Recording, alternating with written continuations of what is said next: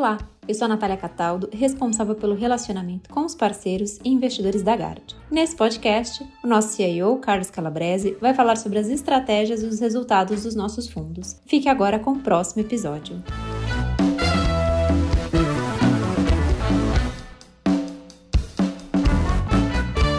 Obrigado, Daniel. Boa tarde a todos. Bom, acho que o mês passado já foi um mês bem mais equilibrado, né, em relação a julho. Acho que várias, eh, várias teses aí que a gente vinha defendendo, inclusive que, que prejudicaram o julho, eh, se confirmaram. E, e, eu começo aqui pela parte de bolsa, onde a gente, vocês se lembram que a gente vinha é, defendendo o short na Bolsa Internacional, né? é um cenário que você ainda está tendo que, que apertar juros, que você é, vai começar, inclusive, a retirar liquidez de maneira mais, é, mais forte. Você está, assim, numa dinâmica em que boa notícia é, acaba sendo má notícia para preço de ativo, e a gente tem visto isso, né? Então, a economia americana, ela vem, vem dando alguns sinais de está trabalhando num, de um jeito mais equilibrado, quando a gente olha o setor de housing, quando a gente olha a parte de, de logística, de, de, a cadeia de suprimentos, tudo isso é, nos Estados Unidos e no mundo tem, tem melhorado e, e acho que pode ajudar a, a tirar um pouco da, da pressão da, da inflação. É, você tem o próprio preço de petróleo que, que, que vem caindo aí em relação às, às máximas, caiu bastante, mas a economia ainda tá, segue forte, né? Então hoje mesmo tivemos aí alguns dados de, de, do setor de serviços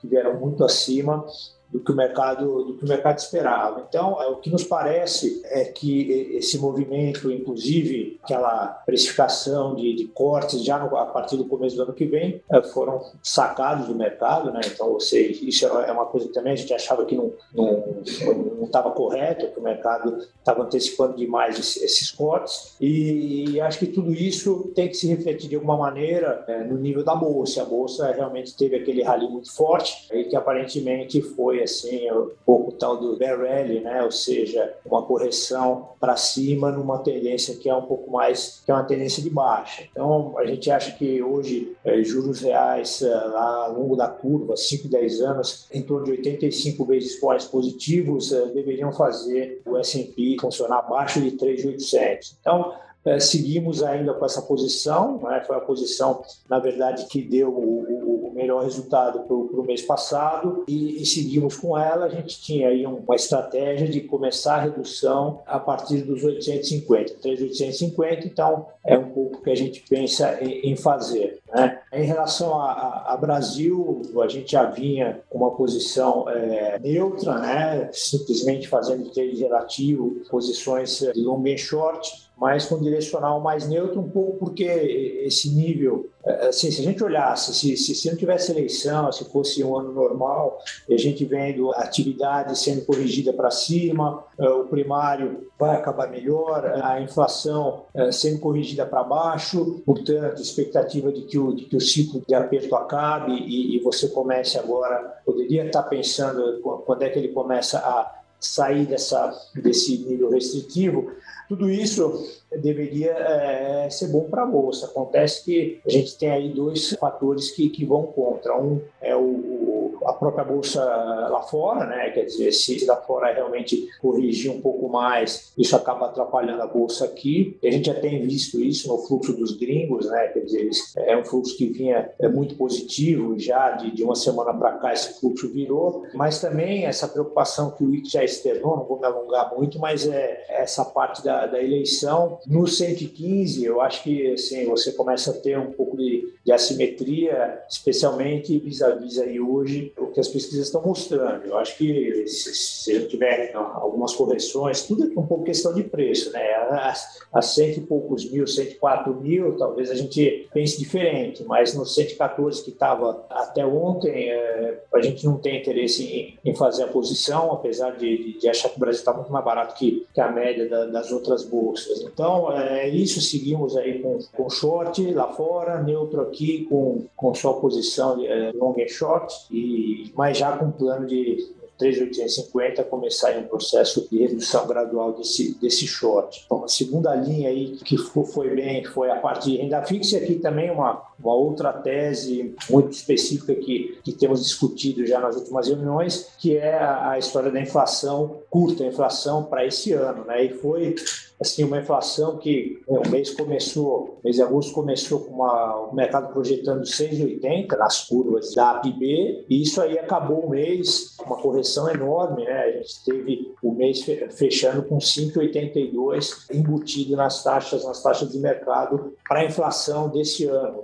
Seja, você tem uma, uma parte final do ano com inflação aí muito mais baixa do que o mercado vinha projetando e era onde a gente tinha a nossa posição então, essa é uma linha que também basicamente explica uh, onde que a gente ganhou dinheiro na renda fixa o mês passado. Hoje, nesse nível de 5,80, a gente já reduziu bem essa posição. Tá? Hoje ela tem um pouco menos de um terço do tamanho que ela tinha uh, um mês passado. Ainda tem um pouco até porque isso aí é, é, depende um pouco de condição de mercado, de liquidez, então a gente vai aparecendo é, liquidez a gente vai, vai desfazendo aos poucos. Também não temos pressa, mas acho que nesse nível já, já, já começa assim, a grande parte do ganho já, já ocorreu. O pré basicamente não contribuiu com nada, a gente via mais valor nessa parte específica de inflação do que o pré, que no final teve um, um mês de, de correção forte de fechamento de taxa e para nós estava assim um pouco exagerado até, né? E, e, portanto a gente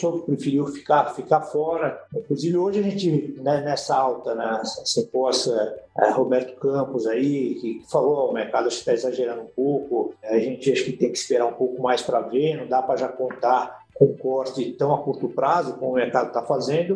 A gente está aproveitando para fazer alguma coisa mais pequeno ainda, tá? A gente acha que isso aí você ainda tem que ter uma certa comprovação que vai ancorar a expectativa, que vai, essa baixa de preço que a gente teve agora, que ela vai conseguir aí um pouco se, se perpetuar. E aí entra de novo o tema de eleição fiscal e, e, e tudo isso, ou seja, a gente tem uma incerteza no cenário adicional por causa disso, e que nos faz agir com, com, um pouco mais de cautela. Né? Na parte de, de, juros lá fora, no final, eh, assim, Europa deu um pouco, as posições estavam pequenas, né? A gente, é, quando as taxas caíram, a gente já estava pequeno, quer dizer, protegeu o resultado, mas também quando elas subiram, a gente também estava pequeno, então o resultado foi aí positivo, não muito grande. Dois terços disso veio da, de, de juros tomados na Europa, um terço é, é, Estados Unidos, onde a gente tinha aí um pouco de, de flat, né? Hoje, é, a posição na Europa foi aumentada, mas é, é muito concentrada no curto prazo, inclusive uma boa parte é, para essa reunião de quinta-feira. A gente acha que o ECB vai ter que dar os 75, né? se não der, não sei nem para onde vai, vai o euro, então acho que é, no final, a gente tá, tá, aumentou o tomado para essa reunião e aumentou um pouco o, o, o, short yield também. Em relação aos Estados Unidos, a gente agora está até liquidamente aplicado, tá? a parte maior é um pouco mais aplicado agora no dois anos, um pouquinho no 10 e tem algum tomado no 30 anos, mas por causa do, do quantitative easing que vem aí, né, do, do, Banco Central fazendo, aí, aumentando o ritmo da, da redução do seu, do seu próprio balanço. Cupom também contribuiu positivamente, não muito, a gente tinha aí uma, uma posição de desinclinação e no final a taxa ela abriu, mas abriu quase que flat, então se ganhou um pouco no, no net direcional, mas não foi, não foi grande coisa. Hoje a posição foi um pouco invertida também, hoje a gente tem uma posição aplicada, mas é um aplicado é, mais centrado na parte curta, no miolo do, do, ano que vem. É, e aí tem várias posições de, de, de valor relativo, né? direcional nulo, mas é, tem o flat na parte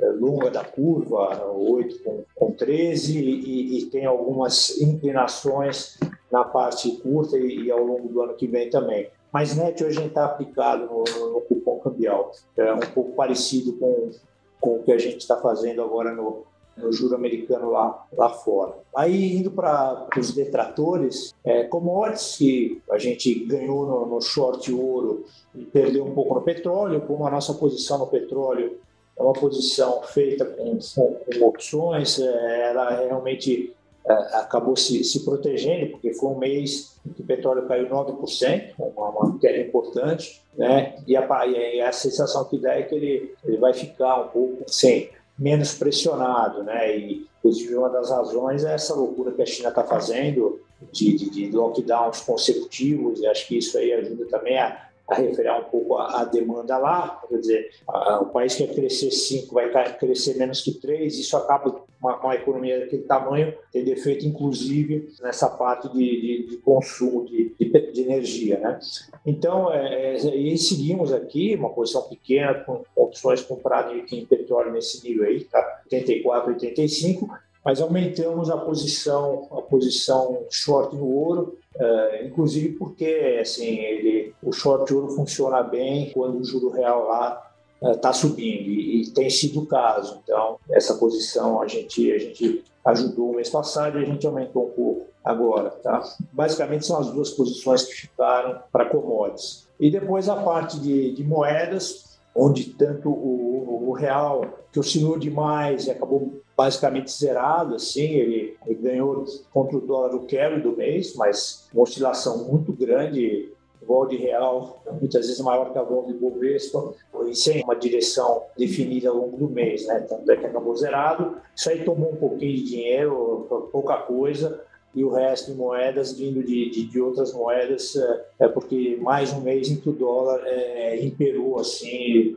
e acho que até se fortaleceu mais em função de, de novo, você começa a ter divergência, né? Estados Unidos com dados que têm surpreendidos para cima, né, mostrando uma resiliência muito grande. E a Ásia sofrendo demais, China, a gente continua sem entender direito é, essa agenda do, do, do Covid-0, que está prejudicando demais a população. A gente teve até casos essa semana de, de pessoal que não podia sair de casa, teve terremotos, os caras morreram porque não tinha como escapar. Então, assim, eu não sei é, se está.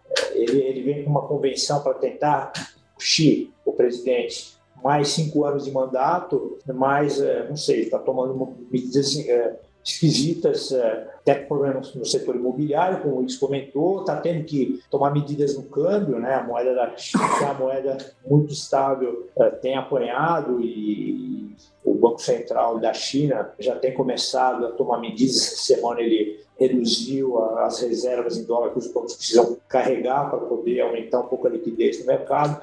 Acho que tudo isso são sintomas que as coisas lá estão esquisitando um pouco. Né? Então, é, isso acaba prejudicando várias moedas, moedas asiáticas e de alguns emergentes também. A gente hoje basicamente é, saiu do, do, da venda do dólar, desistiu mesmo de tentar ver onde vai ser esse pico, sobrou só uma posição em, em, em franco suíço, né? e depois uh, realmente o resto é, a gente tem agora mais posições vendidas, estão vendidas em euro, em China, que é, que é a maior venda, embora tudo com, com opções, é, mas é, é uma posição, hoje a maior posição em moedas é a venda do renminbi chinês e um pouco do, daquela lira turca, essa a gente continua, não, não tocou, não aumentou, não diminuiu, está lá. Né? E um trade relativo entre esse também vem carregando algum tempo, Austrália e Nova Zelândia. Mas a impressão que dá é essa, que o dólar continua forte por mais tempo, principalmente agora que você está tendo essa divergência e os lugares que estão subindo juros, esse aumento de juros não tem se materializado em fortalecimento da própria moeda. Né? Então, acho que é o que vai acontecer com o euro, tem acontecido com a, com a Libra e um dos poucos que tem se mantido aí mais firme é o, é o Canadá. Que, assim, Canadá e México são ali agregados, né, satélites dos Estados Unidos, então eles acabam acompanhando mais os Estados Unidos que, que o resto do, do mundo. E, finalmente, um, uma palavra sobre o sistemático, que a gente costuma dizer que ele é descorrelacionado, mas esse mês é, o problema foi esse. O problema foi muito mais um mês em que as oscilações foram tão grandes e a gente tem um algoritmo que funciona com, com, com stops eh, dependendo do tamanho das perdas e a gente teve 18 stops esse mês no book sistemático. Tá? E essa semana, no mês passado, me perguntaram se eh, a gente tinha um dos modelos era modelo de alta frequência, não é. Né? Então, não é que os modelos mudaram de sinal com toda essa frequência, mas assim, essas oscilações foram tão grandes que a gente teve que, assim, o algoritmo tem parâmetros para zeragem de posições, dependendo dos, do PNL, Isso aconteceu muitas vezes no mês passado, então foi um mês é, especialmente difícil para para o trade sistemático. Tá? Bom, basicamente, acho que eu paro por aqui. É, nossa maior preocupação hoje é com a eleição aqui no Brasil, né? Posições locais. Assim, se fosse só pelo que a gente, pelos dados que estão saindo e pelas projeções, a gente estaria muito mais é, otimista com, com bolsa.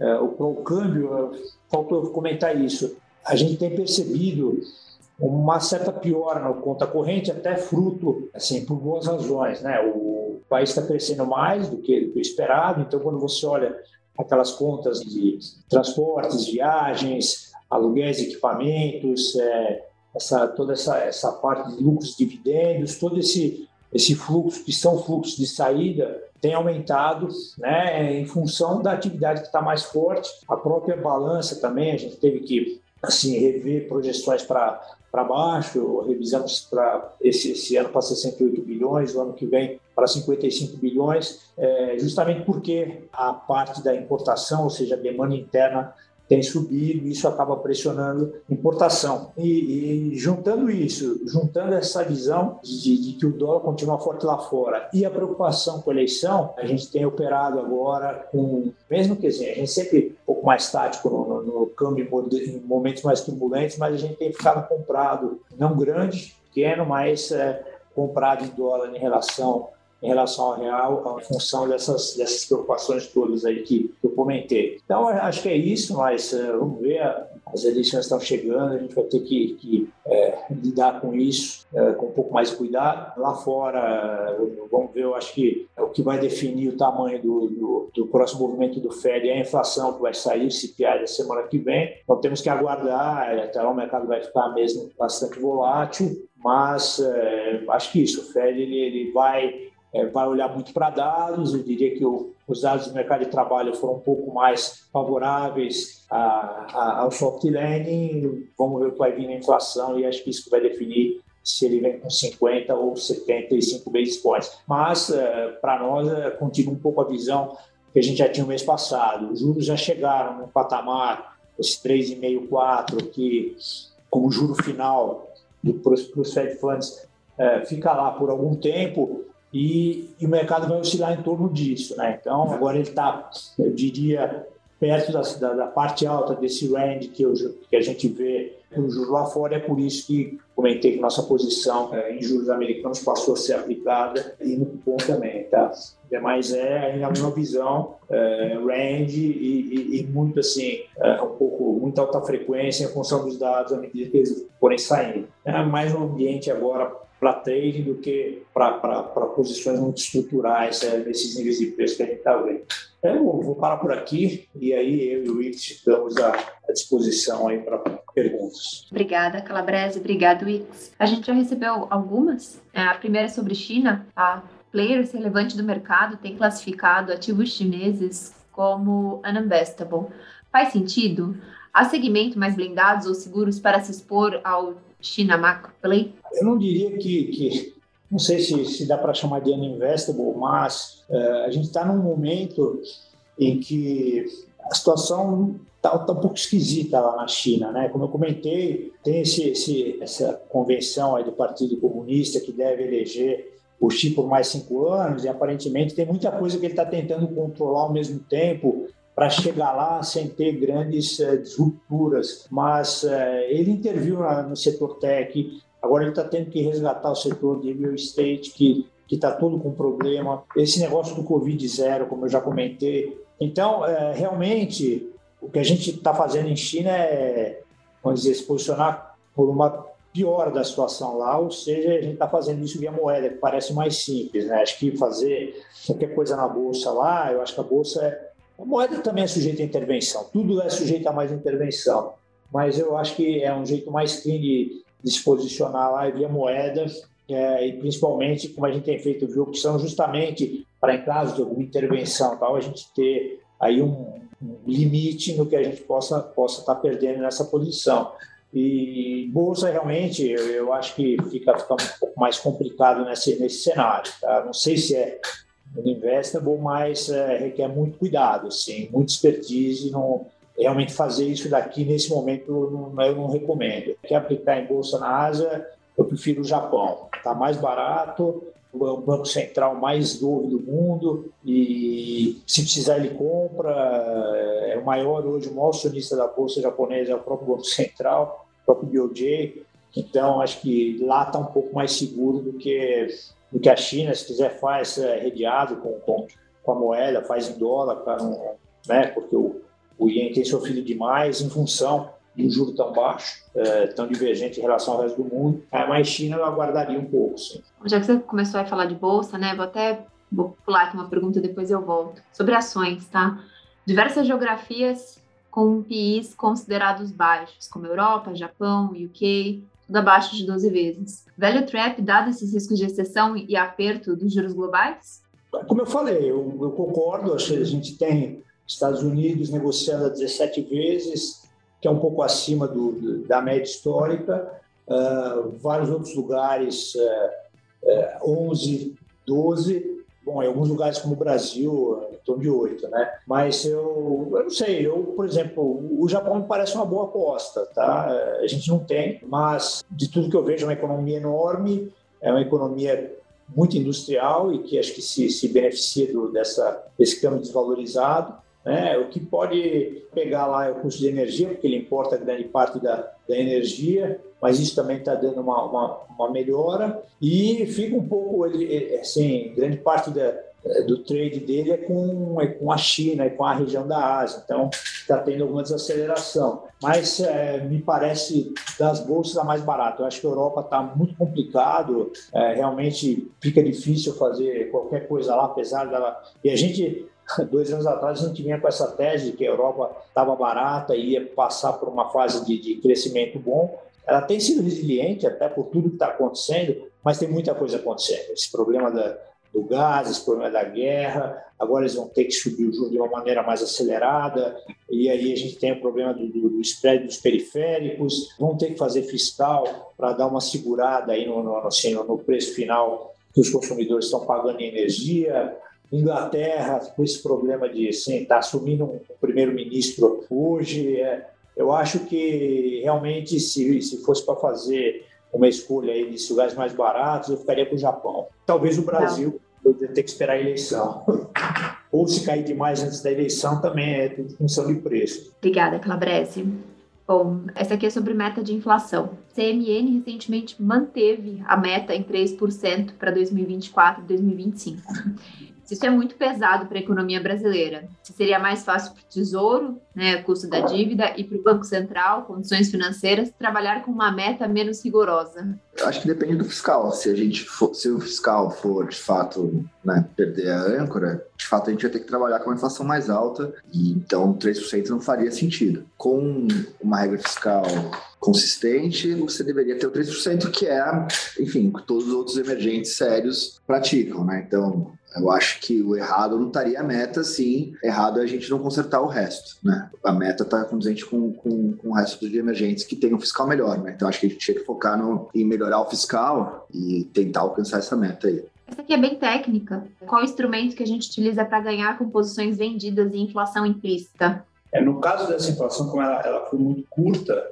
a gente usou basicamente o DAP, né, que é um, o futuro que replica a, a RTLB, só que ele vence em janeiro, o, o DAP janeiro 23, e a gente usou um pouco de short na B23, só que aí ela entra um pouco no, é, no, ano, no ano que vem. Né? Então, essa era uma parte menor da posição, a gente procurou, como o nosso horizonte era mesmo esse segundo semestre, fazer via DAP. Bom, acabaram as perguntas. Lembrando que esse webinar amanhã vai estar disponível no canal da Gard no YouTube. Todos os nossos fundos eles estão abertos para aplicações. Tá? Na parte dos multimercados a gente tem o D'Artagnan, o Valon e o Portos. Na parte de ações a gente tem uma estratégia long buys, que é o Atos, uma estratégia diferenciada é o fundo sistemático, o fundo Pascal, que acabou de completar um ano. E na parte de previdência, a gente tem também dois veículos multimercados que replicam a, as nossas estratégias dos fundos 555. Tá? Qualquer dúvida de como investir, meu contato eu vou deixar aqui no chat, fico à disposição.